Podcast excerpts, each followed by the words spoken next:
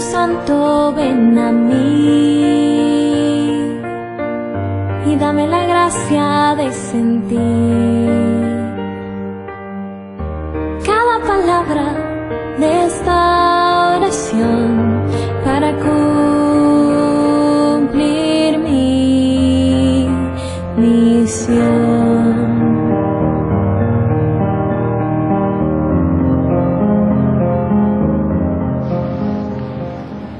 saludo cordial a todos, bienvenidos a este programa de espiritualidad.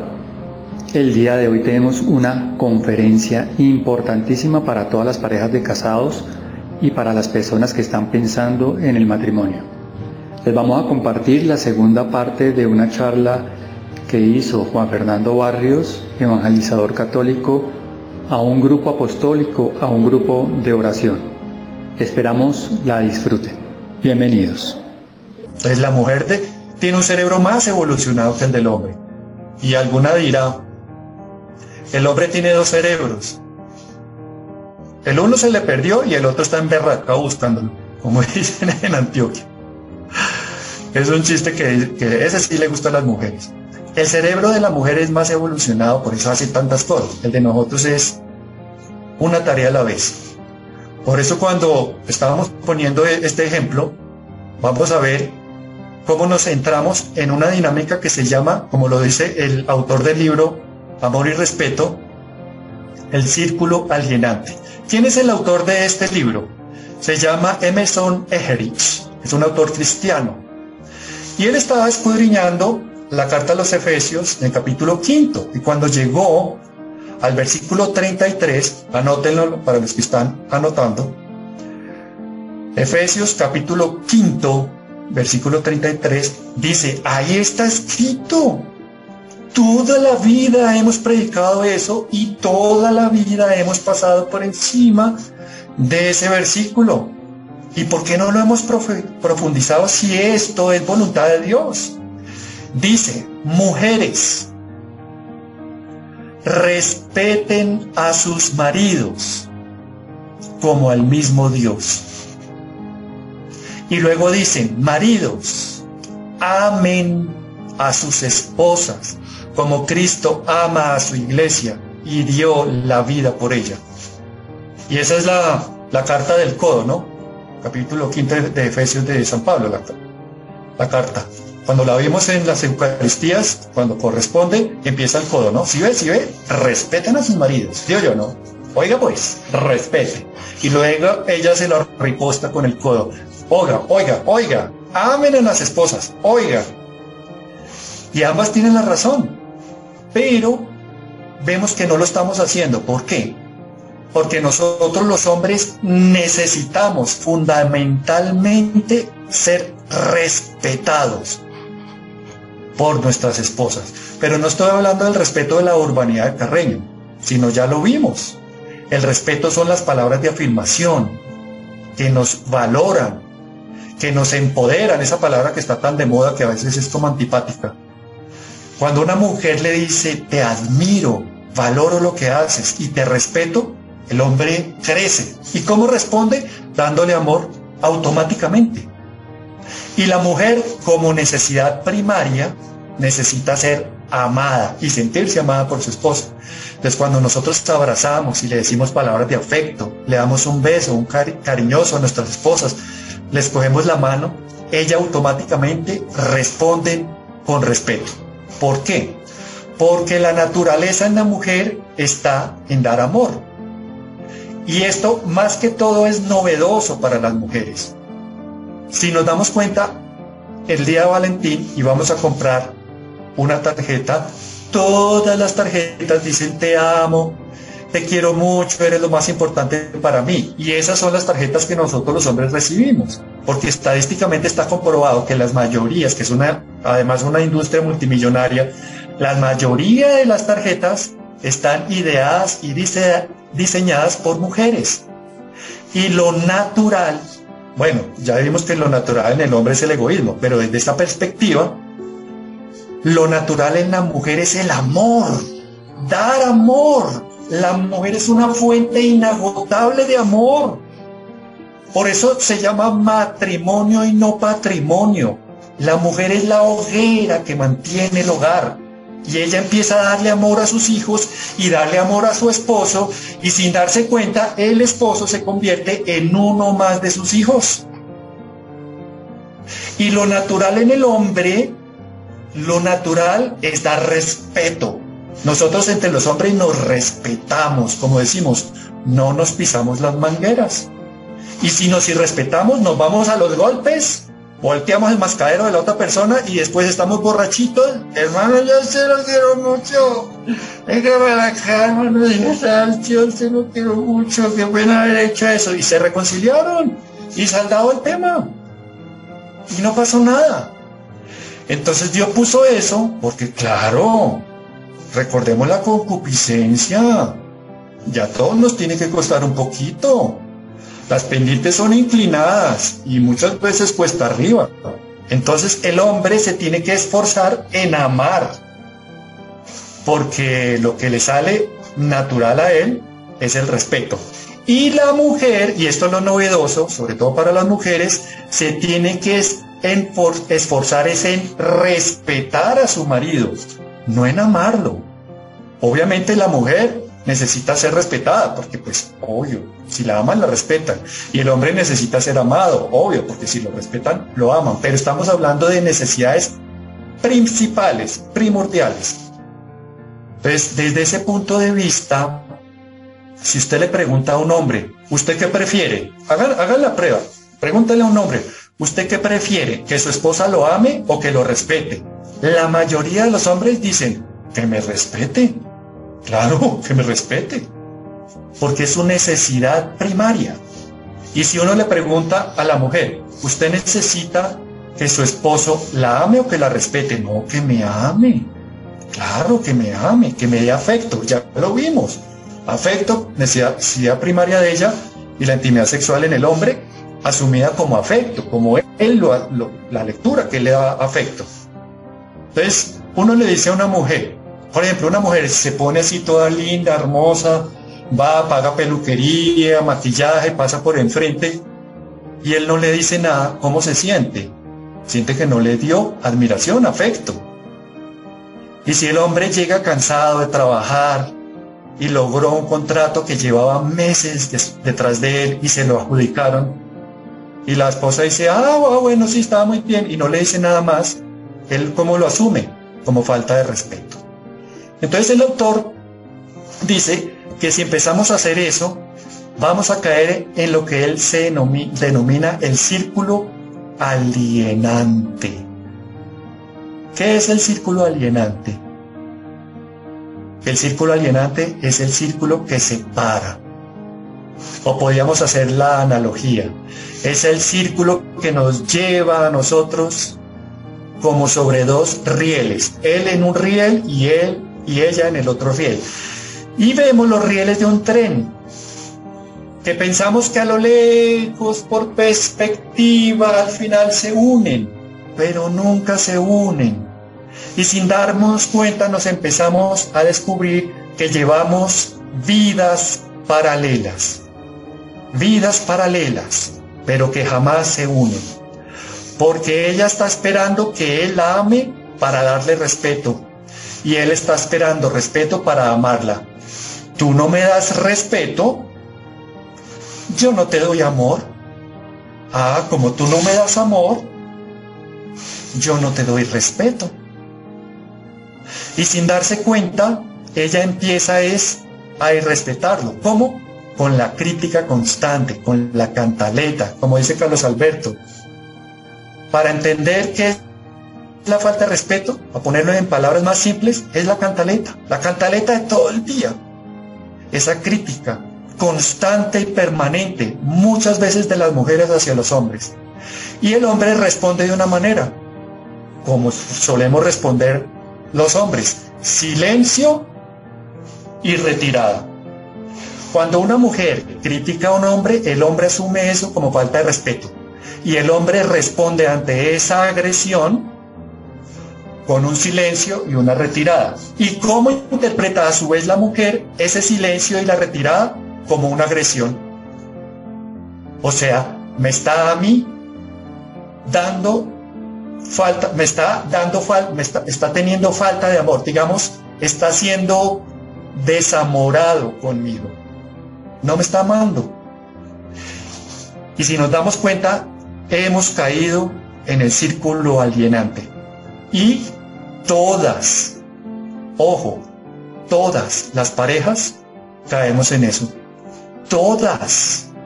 Las que no han, no dicho, las parejas se dividen en dos grupos. Las que ya cayeron en esto o las que van a caer. Muchas personas dirían, uy, esta charla a mí me sirve porque mi matrimonio está en crisis. Otros dirán, no, mi matrimonio es maravilloso. Cuidado, cuidado porque tu matrimonio también está en riesgo. ¿Por qué? Porque tu matrimonio es objetivo militar del demonio. La Virgen se lo dijo a Sor Lucía. Sor Lucía se lo dijo a un cardenal en su momento. Que en la batalla final, que es la que estábamos viviendo en estos momentos, del final de los tiempos, el demonio va a tener como su objetivo principal, primero, a las familias y segundo, a los sacerdotes.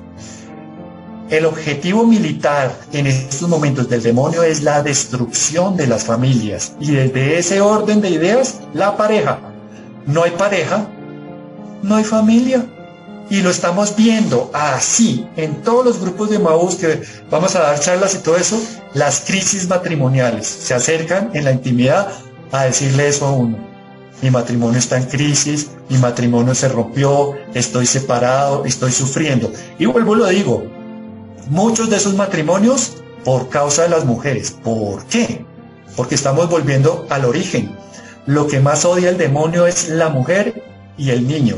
A la Virgen y al niño Jesús. Pero como a ellos no les puede hacer nada, lo busca en nosotros que somos imagen y semejanza de Dios porque el demonio es imagen de Dios por su entendimiento, pero perdió su semejanza en su voluntad para amar. Él no tiene capacidad de amar. En cambio nosotros ve ese referente que somos imagen por el entendimiento, por el conocimiento, la inteligencia y semejanza porque tenemos la capacidad de amar. Entonces nos odia tanto que como ve la imagen de Dios en nosotros y a Dios no le puede hacer nada, nos lo hace a nosotros, buscando primero a la mujer y segundo al niño. Por eso el pecado del aborto. Logra, lograrán separar a un esposo de una esposa, pero no lograrán separar a un hijo de una madre. Por eso el pecado del aborto es un pecado diabólico, en el cual el demonio logra separar al hijo de la madre. Es más, logra que sea la misma madre la que lo mate y esa sangre alimenta el poder del demonio. Entonces mucho cuidado. Todos los que están conectados, sépanlo y entiéndalo. Tu matrimonio, tuyo, el tuyo de ti, es objetivo militar del demonio. Y si tu matrimonio en este momento está bien, no quiere decir que mañana lo vaya a estar. Entonces por esto estas cosas son muy importantes. No caigamos en el círculo alienante. Entonces, ¿cómo hacemos para no caer en el círculo alienante? La persona de la relación que se sienta más madura, es decir, tú y yo, porque por algo estamos conectados, por algo estamos orando a la Santísima Virgen María que desata los nudos, por algo decimos tener fe, esperanza y caridad, por algo estamos buscando a Dios, por algo hemos iniciado un camino de santificación después de un encuentro emotivo y sobrenatural con Cristo vivo y resucitado, al cual lo llamamos conversión. Entonces es a nosotros los que nos toca entrar en otro círculo que se llama el círculo energizante. Y en ese círculo energizante, el único trabajo mío es personal. Me preocupo es por mi trabajo, el mío de mí. Si soy hombre, mi preocupación primera es en amar a mi esposa. Y ahí tengo un abanico de posibilidades a través de los cinco lenguajes del amor. Y tengo que estudiar cuál es la necesidad de mi mujer, porque una mujer le podría decir a su esposo, es que tú no me quieres. Porque dices que no te quiero? Si mira, me levanté esta mañana y arreglé la losa, arreglé el apartamento. Fui y te conseguí las aspirinas para el dolor de cabeza. Yo después te traje un regalito que te gusta. Fui a Starbucks y te traje el cafecito que tanto te gusta. Y después, en ese momento, yo te escuché cuando estabas confiriéndome esa angustia interior que tenía. Entonces no entiendo por qué dices que no te quiero. Es que tú no eres tocón. Tú casi no me das abrazos, no me das besos, no me coges la mano, ni me aprietas así, así por detrás y me haces un abrazo así de oso. Nunca lo haces. Entonces la necesidad primaria dentro del lenguaje del amor es el contacto físico. Hay personas que no les gusta que las toquen, que las abracen, ay, me espichan, no. Entonces no es su lenguaje. Entonces tenemos que estudiar cuál es el lenguaje del amor que ella, mi esposa, necesita. Y viceversa. La mujer tiene que estudiar el lenguaje que él, su esposo, necesita. Y cuando hacemos eso, el hombre se preocupa por amar a su esposa. Y la mujer se va a preocupar solamente si la mujer se siente que es la más madura de la relación, como suele ser, ella se va a preocupar solamente por respetar a su marido. Carlos Alberto, mi hermano, lo puso en, en plata blanca, como se dice. No nos compliquemos. La mujer se va a preocupar en no darle tanta cantaleta a su esposo. Punto. No lo critique tanto. No lo agobie. Oiga, ¿y usted qué? Con ese puestico. Toda la vida. Mire que los vecinos ya, ya cambió de puesto y tiene un salario mejor. Y ese carro, esa ñoña de carro tan vieja, no lo va a cambiar. Mire que ellos ya tienen una Marco Toyota. Y tienen un perro grande que hace así las orejas cuando bajan el vidrio y el viento se las mueve. Y mire que ya compraron finca en Anapoima. Es un lugar acá de Colombia de, de recreación, de, digamos, de fincas, de tierrita caliente, como se dice. Tienen finca en Anapoima. Y eso bajan todos los días, todos los fines de semana, están felices. ¿Y usted qué? No lo saca uno ni a ventilar. Entonces esa crítica constante todo el día, el hombre la asume como falta de respeto. Entonces, silencio, respetar a su esposo. Y miren lo que dice la escritura, es que la escritura es perfecta. Es perfecta. Respeten a sus maridos como al mismo Dios. Pero ¿a qué tipo de marido aspiramos respetar? Al marido que en algún momento, motivado por nuestra conducta, se va a convertir como en otro Cristo que va a dar la vida por ella. Así como Cristo da la vida por su esposa, que es la iglesia.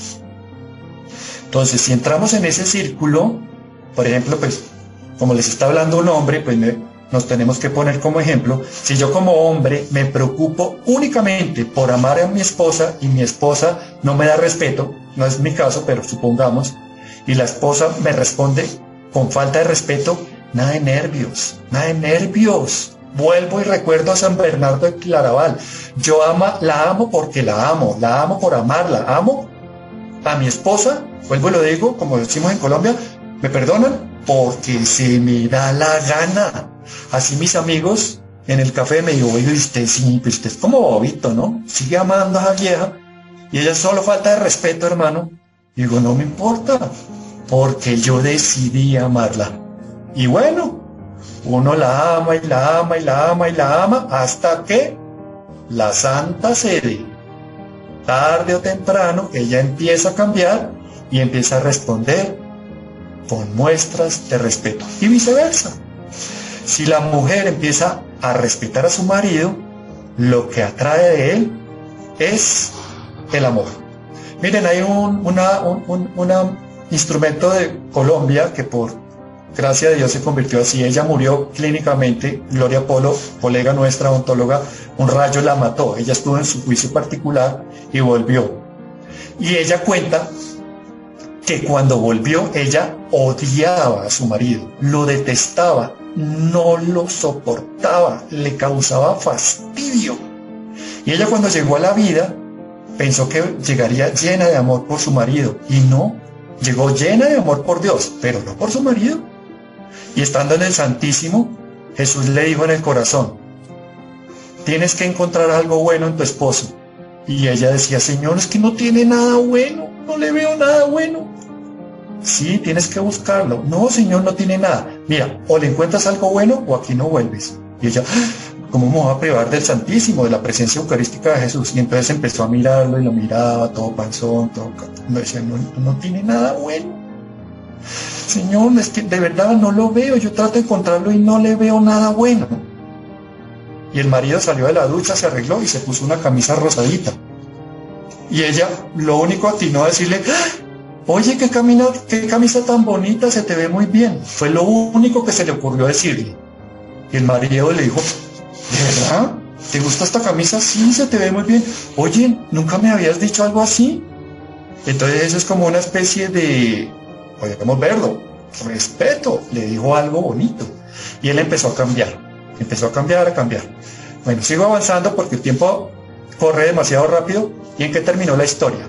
Jesús le dijo, perdona a tu esposo y pídele perdón porque no lo volverás a ver. Ella de verdad, pues ella fue muy maltratada, fue abusada por su esposo además. Es una historia muy, muy larga, pero no es el tema de hoy. Hasta que lo hizo, obediente siempre. Le pidió perdón, lo perdonó, etc. Viajó por carretera a una ciudad de Colombia que se llama Pereira y ella con el corazón en las manos, se va a matar, se va a matar, se va a matar. Llegó, la llamó, pues en esa época pues no estaban los celulares y ella, él llegó bien dijo, bueno, llegó bien, de pronto fue imaginación mía. Cuando después, en la noche le dijeron, mira, eh, tu esposo está muy grave, dígame la verdad, ¿qué pasó? Bueno, la verdad es que tuvo un, un infarto fulminante y murió. Y murió el esposo. Ella viajó y todo lo demás. Pero él murió reconciliado con ella, perdonado por ella, ella lo perdonó, se amaron, ella lo respetó, él la amó y salvó su alma. Era lo que necesitaba Dios para salvar el alma de él. Entonces miren la importancia del amor y respeto. Entonces, si nos instalamos en ese círculo energizante, necesariamente vamos a llegar al círculo principal, que es la cereza del ponqué. El círculo gratificante. Mire que al principio con nuestras esposas primero les damos un amor, digamos el amor eros, ¿sí? Cuando estamos de novios. El amor eros no erótico, sino el amor natural. Me gusta cómo camina, cómo se mueve, su cuerpo, su silueta, lo que piensa, lo que habla, cómo se viste, etc. Es un amor natural. Luego vamos entrando en un amor casi que, digámoslo, conyugal, que se va metamorfoseando con el paso del tiempo y entramos en el amor verdadero, que inclusive conocemos los defectos y aún así los aceptamos y los amamos. Y llegamos a un amor que es el amor fileo o filios, es un amor familiar.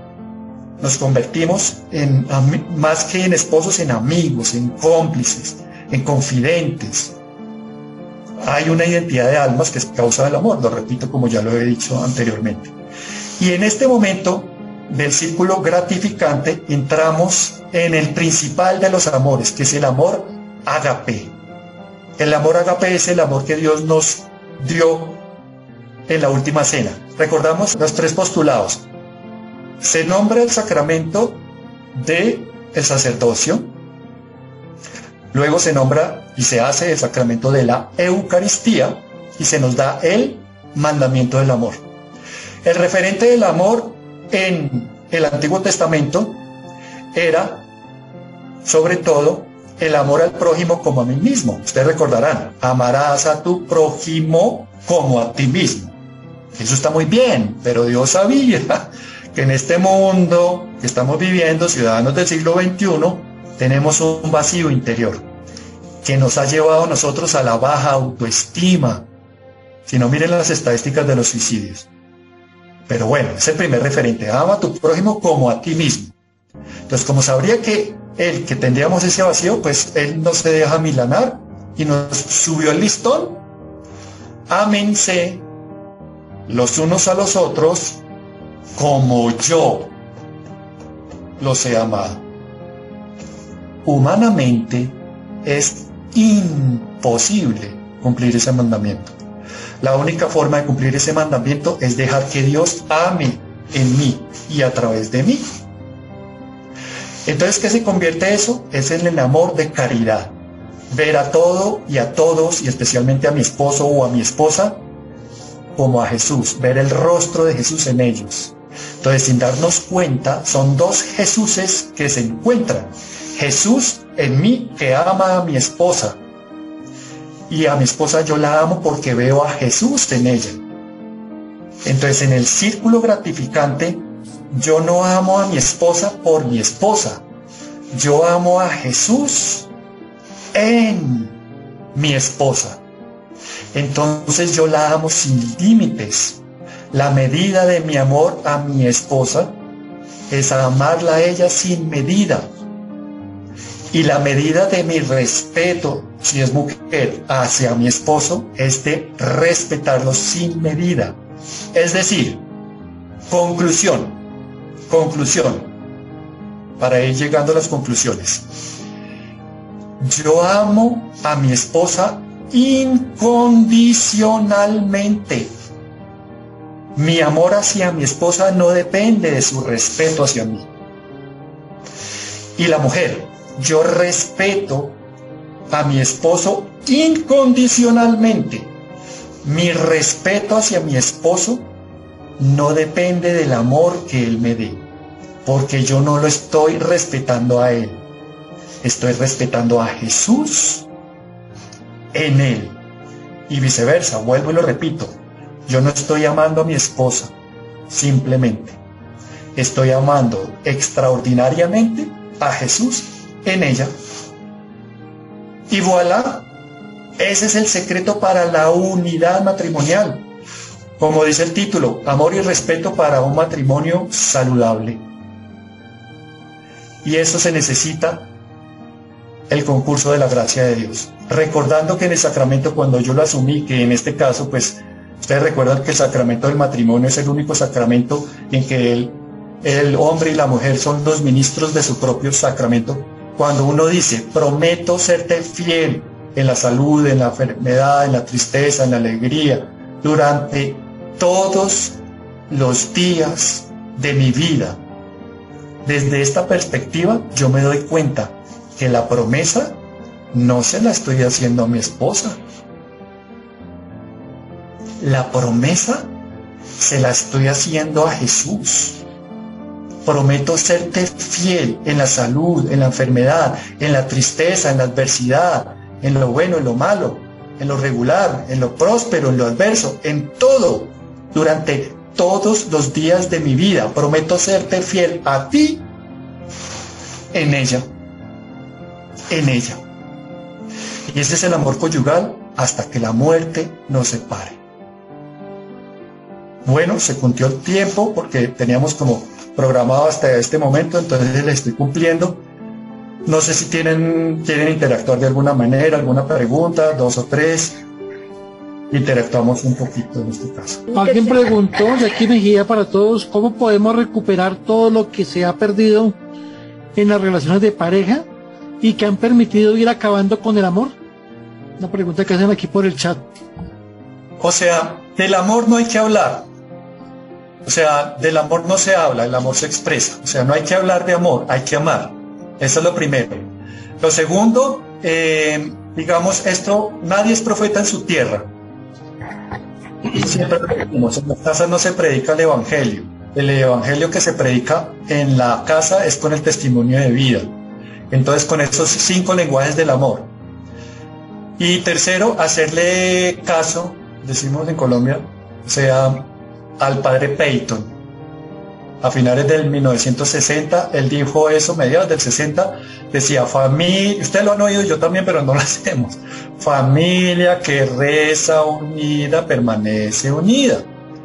Entonces hagamos algo muy simple y va a sorprender a nuestras parejas. Decirme, eh, están así y de pronto le toma uno la mano y dice, mi amor, me acompañas a rezar un Ave María, solamente, no un rosario, un Ave María.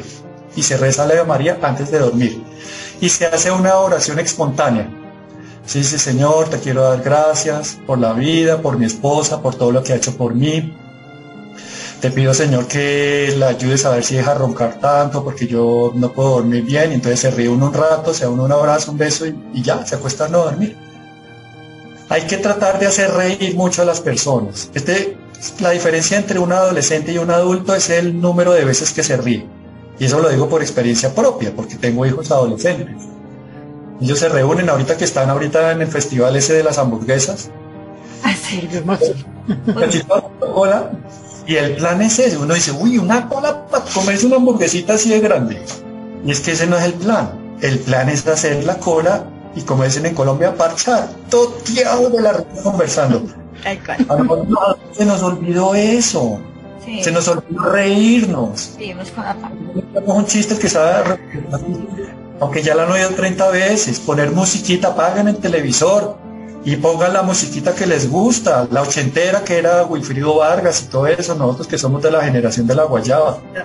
Dale una bailadita a la esposa. Carlos Alberto está haciendo eso con mi esposa, con la esposa de él, formidable, y yo le cuento chistes a mi esposa, son chistes bobos, pero bien echados. Y entonces se ríen, se nos olvidó eso. Por eso hay una canción muy bonita que es de Felipe Gómez, si me permiten las, se las canto un poquito, y tiene una parte que dice, pido al cielo de nuevo que pueda perdonar a ese niño en mi cuerpo que voy a callar para que crezca conmigo cantando esta canción y me cambie esta piedra por un tierno corazón a cantar.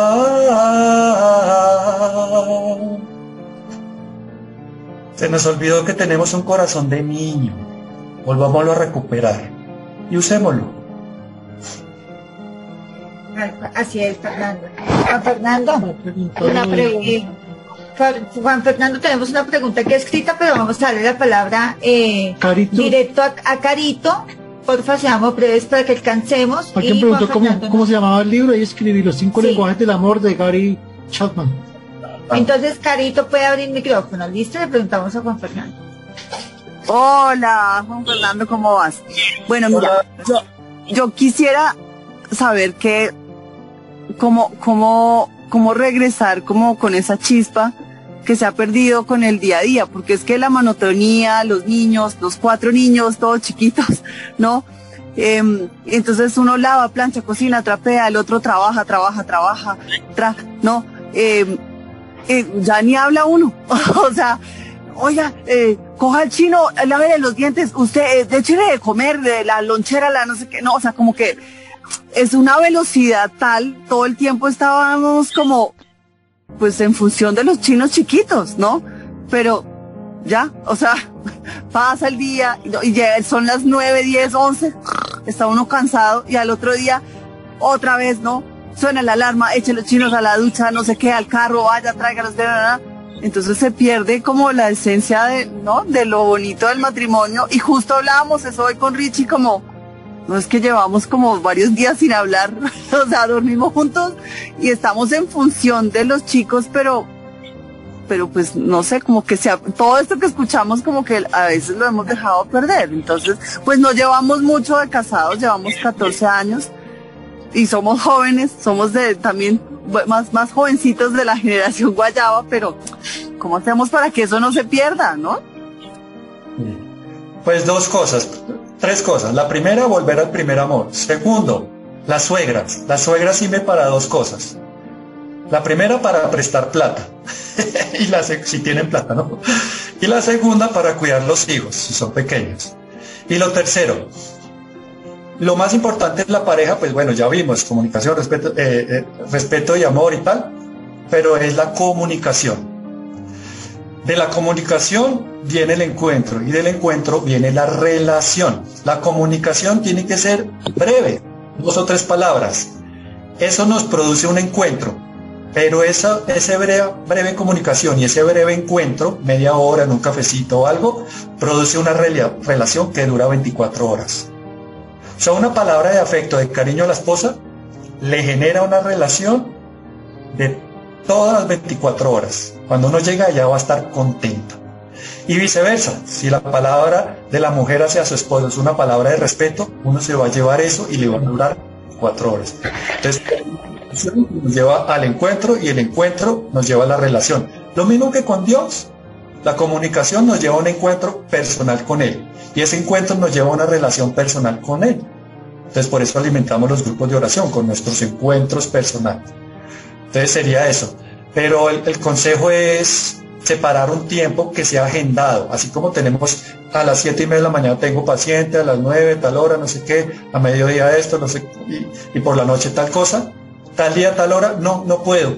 ¿Por qué? Porque tengo un compromiso con mi esposa. Y los niños, no, los niños no hacen parte de eso. ¿Y qué van a hacer con ellos? Los, los va a cuidar mi hermana, mi hermano, un tío, una tía, mi abuela, mi abuelo. Un ratico. Y no estamos hablando sino de un cine, una media horita, un café o lo que sea. Pero ese encuentro breve, con una comunicación breve, nos deja una relación que dura las 24 horas. Perfecto, muchísimas gracias. A ti por la pregunta, muchas gracias. Eh, preguntamos, a, Diana. Diana, Diana Laguna. Bienvenida. No, nada, Sergio, Plaicita y Juan Fernando, darle las gracias por este espacio y este regalo tan maravilloso. Dios busca las formas, Él se da mañas, la Virgen sabe cómo tiene que desatar nuestros nudos. Estoy segura que cada uno de los presentes va a capitalizar todo lo bueno y va a hacer grandes esfuerzos por aquellos errores que sabemos en el fondo de nuestra alma que estamos cometiendo. Lo único que yo les quiero compartir es que yo ya tengo 33 años de casada y con mi esposo ha sido una relación maravillosa. Todas las noches cuando me acuesto yo oro dos minutos y le doy gracias a Dios y a la Virgen por lo bueno y por lo malo, por las enseñanzas, por las tristezas, por las lágrimas, por todo. Y siempre lo último que hago es, le digo a Dios y cojo a mi jotico de la mano y mentalmente le digo a Dios, gracias porque me lo regalaste un día más. Mi esposo es un regalo de vida y espero poder tener ese regalo muchos años más y espero que cada uno de los que estén presentes tengan esa dicha de tener un hogar donde realmente hemos luchado, batallado juntos, llorado, peleado y demás, pero donde el amor y el respeto siempre ha primado, pero porque está la presencia de Dios todo el tiempo. Gracias. Bella Dianita, gracias. Muchas gracias Diana y que Dios los siga bendiciendo, especialmente a tu fotico. ¿Está? Hacemos este porque además alguien más. Listo, este y vamos, vamos. Hay una Cuando existe la infidelidad, ¿cómo encontrar nuevamente el amor? Pues se, se tiene que trabajar es a través del perdón, el perdón. Se trabaja, el perdón se trabaja a través de, de tres de tres niveles. Uno, el más básico es, si supiéramos comprender, no tendríamos que perdonar. Comprender es ponerse en los zapatos del otro y caminar con ellos siete leguas. Siete leguas más o menos es la distancia de 14 kilómetros, pero con los zapatos de otra persona. Y hacer una introspección, porque llegó a la eso? Falta de respeto mía, falta de amor de él, etc. Y cuando, si uno comprende la acción, si uno no, no disculpa la acción, disculpará la intención. Y recuperar el matrimonio. Porque el matrimonio es lo más importante y la falta de perdón es, es más importante para la persona que perdona. Porque no perdonar es como tratar de beberse una cicuta o un cianuro pretendiendo que la otra persona sea la que se muera. O es como sostener unos carbones encendidos en las manos esperando que la otra persona se queme. Entonces, el, el perdón parte por un, un acto de caridad con uno mismo. Y es el perdón intencional en este momento. El primero de todos. El primer perdón es, yo quiero perdonarlo, pero no puedo. Ahí ya empieza el perdón. Quiero, pero no puedo. Y empezar a trabajar en el perdón emocional, porque el perdón emocional es el que me sana a mí, sana mis emociones, que sanan el alma. Si yo no perdono, entonces simplemente voy, puedo llegar a enfermarme. Vienen los cánceres, eso está inclusive estudiado en la ciencia pues, cáncer de seno y de próstata, etcétera, muchas veces son falta de perdón. Es el rencor, eh, la rabia, el resentimiento y la retalación, el deseo de venganza. Entonces, a través del perdón viene la reconciliación. Y definitivamente la reconciliación sí se da a través de dos, porque el, el perdón es unilateral. Yo doy el perdón y ya. como lo hizo Jesús, Jesús perdonó la cruz y nadie le estaba pidiendo perdón. Pero para que haya reconciliación se necesitan los dos. Es a través de la oración que la otra persona haga el examen de conciencia, ver en qué falló, el propósito de enmienda, o sea, el propósito de hacer cambios, que le duela lo que hizo, o sea, dolor por lo que hizo, que pida perdón, tiene que pedir perdón, y luego viene la penitencia. La penitencia sería que se le note la intención de que está cambiando, que se le note, que está haciendo el esfuerzo para restaurar el matrimonio. Pero si es una persona que ya tiene ese problema de con una, con otra, con otra, inclusive en esos momentos pues ya se habla con, con los sacerdotes y la iglesia invita muchas veces en esos casos a la separación de cuerpos, no al divorcio ni a la nulidad, la separación para que la otra persona recapacite. Y uno que se dedica en la soledad a orar, solamente a orar, a entrar en intimidad con Dios. Al abandono. El abandono es llegar al momento de tener una paz interior tan profunda que uno le dice a Dios, tú verás. Y ahí sí uno deja que Dios sea Dios. Es un proceso difícil, pero hoy en día las infidelidades están equilibradas, hombres y mujeres, pero no es motivo para una nulidad en matrimonio. Es un momento de debilidad y todos somos débiles. No estoy hablando que todos caemos en pecado de adulterio y de infidelidad, sino que todos pecamos. Nada está libre. Jesús dijo, el que esté libre de pecado que tire la primera piedra. Afortunadamente la Virgen no estaba ahí, ¿no? Porque si no, de pronto no, la había librado hoy en María Magdalena. Son los únicos que no tienen pecado. Gracias, Juan Fernando. Muchas gracias. Juan Fernando, yo, quisiera hacerle una pregunta y es ah, la influencia ah, de los, las situaciones de los ah, de las parejas, pero en relación con el amor ágape para, para el bienestar y la y el y las el, desarrollo de los niños para su futuro.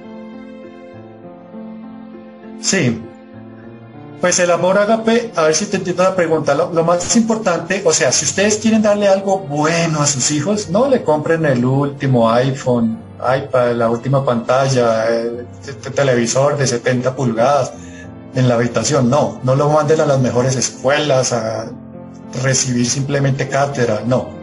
El mejor regalo que uno le puede dar a los hijos, pues obviamente desde la perspectiva de la fe, es ver que sus papás se aman. Eso les da un equilibrio emocional impresionante. Ya les tiene un camino asegurado grande para tener su vocación, si es la vocación para, para la familia. Y el amor ágape en los niños es ver simplemente desde la perspectiva del el don de piedad. Es uno de los siete dones del Espíritu Santo. El don de piedad es tener a Dios Padre como papá, a Jesús como mi hermano mayor, a la Santísima Virgen María como mi mamá, a los santos del cielo como mis padres espirituales también, como mis referentes, como mis guías, y a mi familia en la tierra como reflejo de esa familia celeste. Entonces, si el niño es pequeño, yo ver al niño como el niño Dios, inflarle los cachetes a punta de besos. Al niño adolescente verlo como el muchachito que en ese momento como el niño Jesús se perdió en el templo. Pero en este momento el niño puede que esté perdido no necesariamente en algo santo, sino con los amigos. Entonces orar por ellos, abrazarlos y besarlos. Eso les da un referente y un, un depósito de gracia y bendición a ellos que en algún momento va a florecer, porque la tierra es buena y la semilla también. Lo único que hay que tener es paciencia porque está generando raíces que no se ven, pero cuando salga el tallo va a ser tan robusto y firme que los vientos erosivos de estos tiempos convulsionados que estamos viviendo no van a hacer que ellos declinen. Eso sería. gracias Juan Fernando. Entonces le queremos agradecer todo. Si nos quieres regalar la oración que dijiste, sería excelente. De verdad que la, estamos esperando para hacer nuestra charla, Juan Fernando. Mil y gracias. Muy bien, muchas gracias a todos por la paciencia, porque pues en el chat han permanecido la gran mayoría, hasta el final. Entonces lo que van a recibir especialmente las personas de Canadá o los que no la conocen es la bendición maternal de la Santísima Virgen María, que ella dio entre 1985 y 1988, fue que le dio forma hasta la fecha. Ella dice que quien la recibe, la Virgen viene y abraza espiritualmente a la persona que la recibe, es decir, a ustedes. Y ustedes saben que cuando una mamá abraza a un hijo, algo bueno siempre sucede. Con mi hermano Carlos Alberto siempre se la damos a los pacientes, como se los decía, al final de los tratamientos. Y hemos sido testigos de ya innumerables, incontables, perdimos la cuenta de sanaciones físicas e interiores. Por eso yo le voy a pedir en estos momentos al Padre Pío de Pietelchina que ponga su mano estigmatizada delante de la mía. Y le pido a la Santísima Virgen María que con su blanca mano e inmaculada envuelva la de nosotros dos para darles esta bendición. Invocamos la presencia tierna, dulce, delicada, pura, suave, amorosa, humilde, bondadosa y maternal de la Santísima Virgen María. Reciban todos la bendición maternal, especial, amorosa, protectora, liberadora, misericordiosa, sanadora, consoladora, intercesora, proveedora y reparadora de la Santísima Virgen María, la dulcísima Reina de los santos ángeles y de los hombres, del cielo y de la tierra, de todo lo visible y lo invisible, la dulce reina de la paz. Con la intercesión de San Charbel Macluf, por la salud espiritual y física de cada uno de ustedes y sus matrimonios, y del mío también. Exaltando la heroicidad de las virtudes monásticas de San Charbel, en la observancia siempre fiel de la castidad, la pobreza, la obediencia, el amor profundo a la Sagrada Eucaristía, reconociendo a Jesús vivo y resucitado en la hostia consagrada por las manos sacerdotales. Y con el amor profundo y filial que siempre le ha tenido San Charbel a la Santísima Virgen María, a quien acogió en su corazón como mamá.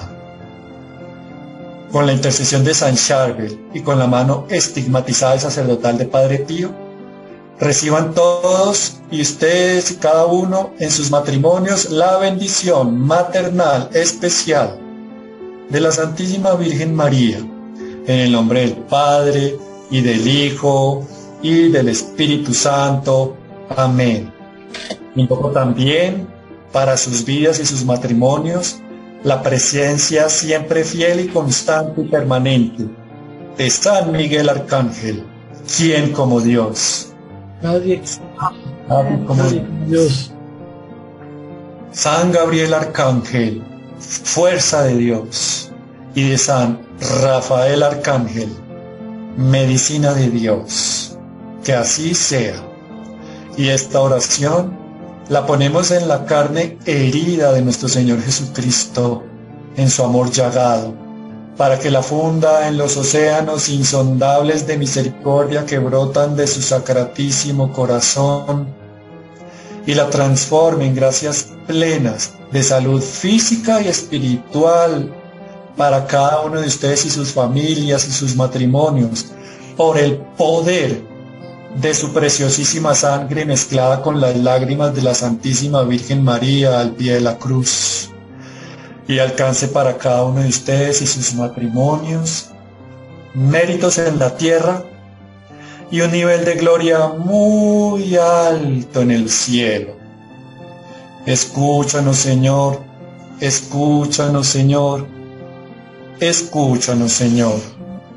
San José, ruega por, nosotros. por nosotros. Bendito, bendito Bendito el niño Dios, los ángeles cantan, la Virgen lo arrolló. Bendito, bendito, Bendito el niño Dios. Los ángeles cantan. La Virgen lo durmió. Divino bebecito Jesús, bendecirlos a todos con amor. Amén, amén, amén. Gracias Juan Fernando, muchas, muchas gracias. Gracias a cada uno de ustedes por estar conectados con nosotros. De verdad que fue muy importante para nosotros esta, esta charla, Juan Fernando. Tenemos muchos problemas de matrimonio, pero bueno, aquí seguimos pegaditos de la mano de Dios y de Mamita María. Mil gracias por tu compañía, por tu charla. de verdad que sí. Gracias por todo. Dios los bendiga.